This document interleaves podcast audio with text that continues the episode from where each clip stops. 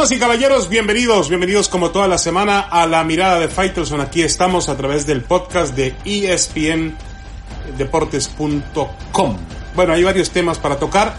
El primero tiene que ver con una mudanza intempestiva de un equipo que eh, logró cierto arraigo, cierta tradición en el fútbol de México.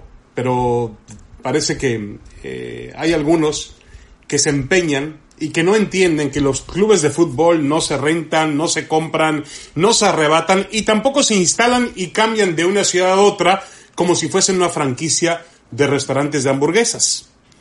Al fútbol en Morelia también se lo llevó la pandemia.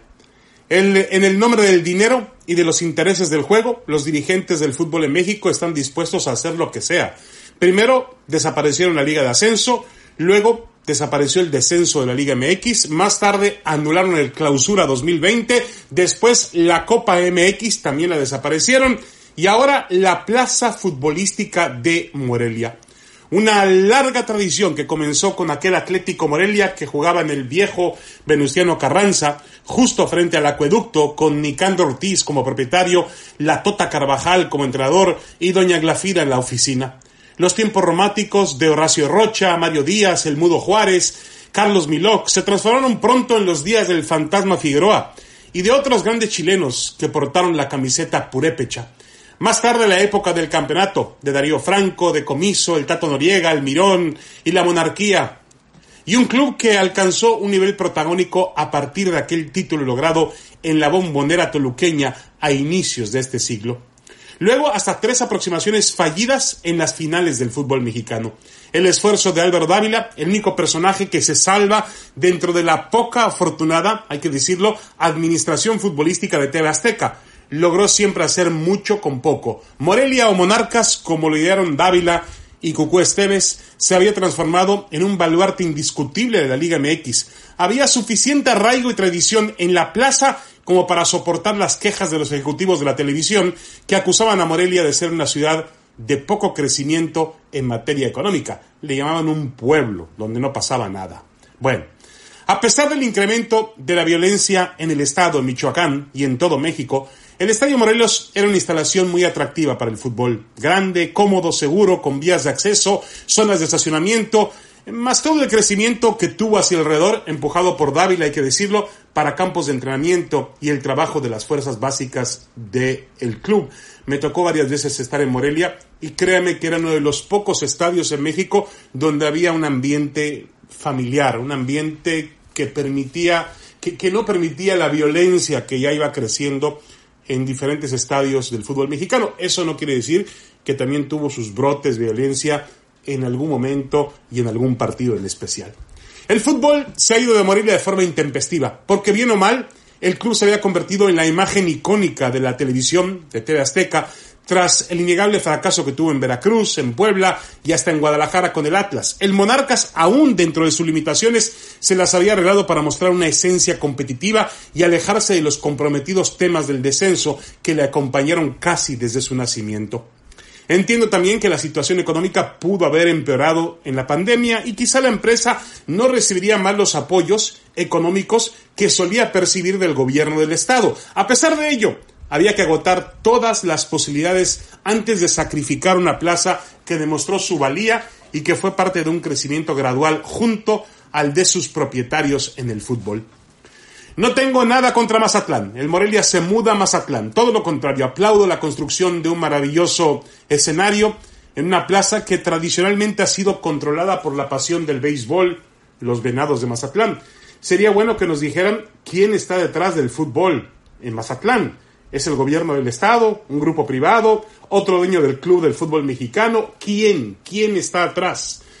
Por otra parte, el mejor ejemplo de cómo deben hacer una plaza de fútbol lo puso en los últimos tiempos Grupo Caliente de Jorge Alberto Han con los Cholos de Tijuana, en un plan serio, inteligente, ganando un campeonato en la cancha en segunda división, creciendo estructuralmente y transformándose en un protagonista de la Liga MX. Es evidente que Mazatlán eligió un camino diferente y el único peligro que le veo a esta situación es el dinero de los gobiernos, el dinero de los impuestos de los mexicanos, que no tiene por qué ser utilizado en temas futbolísticos con fines muchas veces políticos, con fines sociales y políticos. Los fines sociales hasta cierto punto son justificables, pero los políticos de ninguna manera. Y creo que esa relación es muy, muy peligrosa entre el dinero del Estado y un equipo de fútbol. Espero que la Liga MX o la Federación Mexicana de Fútbol sean muy claras, muy precisas en este tema.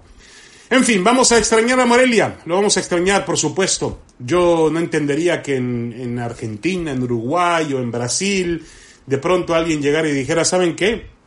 Voy a sacar a tal club de la, del barrio, de la ciudad, y lo voy a mudar a otro lugar porque me conviene más económicamente hablando. Sí, hubo protestas.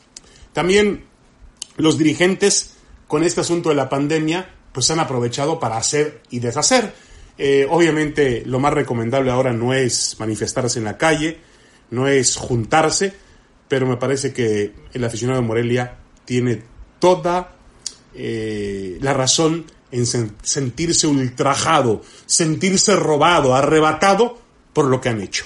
Una pena llevarse el fútbol de Morelia. Una pequeña pausa y vamos a continuar con más aquí en La Mirada de Faitelson en el podcast de espndeportes.com. Ya regresamos.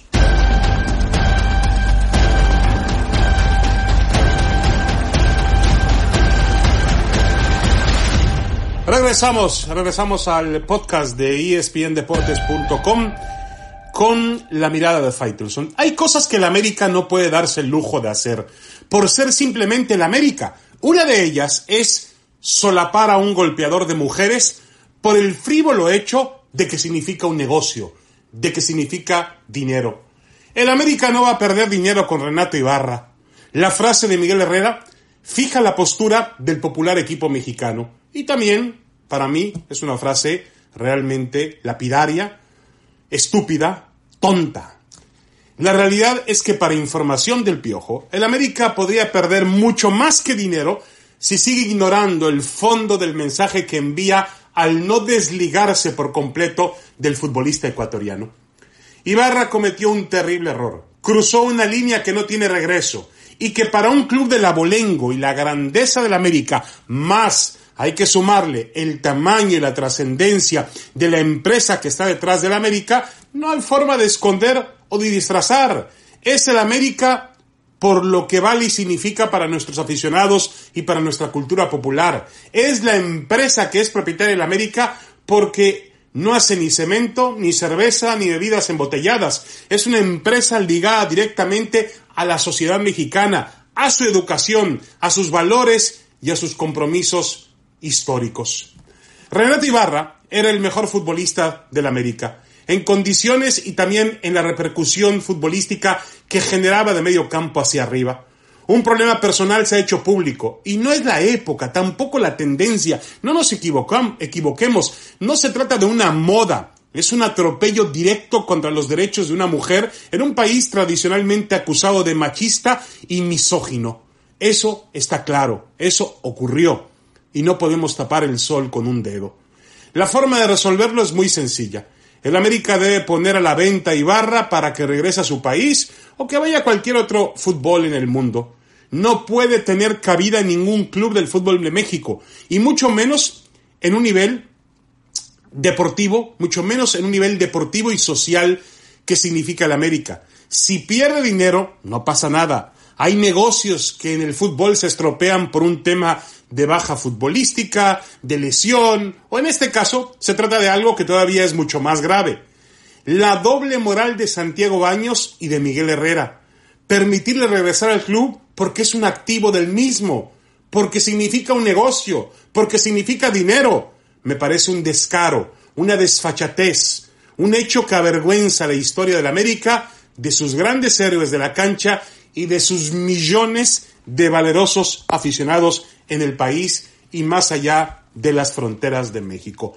Renato Ibarra no puede volver a la América por el simple hecho que Piojo Herrera diga que significa un negocio o que nos eh, deja la idea de que como la justicia mexicana no actuó en su contra, como no hubo una, mm, una declaración eh, o una sentencia por parte de un juez, sabemos muy bien que el tema se arregló como lamentablemente se arreglan las cosas en México, fuera de los juzgados, hubo un acuerdo, está bien, pero la realidad es que el señor Ibarra pasó la noche en la comisaría y llegó al reclusorio por golpear a una mujer. Y en América no puede permitirse esa clase de lujos, entre comillas, de tener un golpeador y de que su entrenador nos diga descaradamente pues que es un negocio de la América y que la América no va a perder dinero. Por favor, Piojo, por favor, señor Baños, por favor, entiendan la gravedad del tema.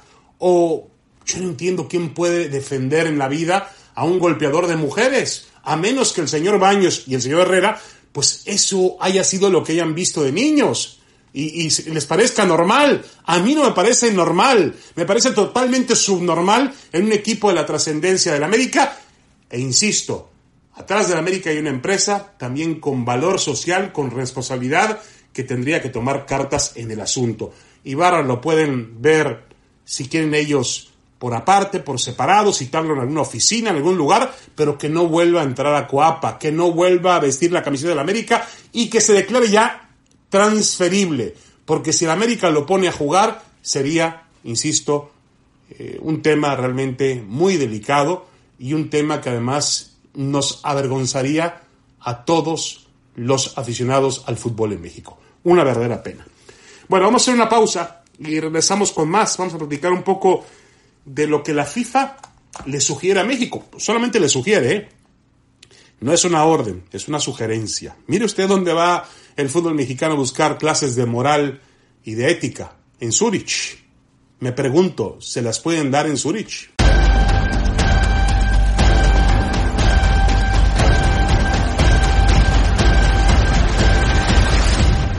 Regresamos a la mirada de Faitelson a través de espndeportes.com. Aquí estamos.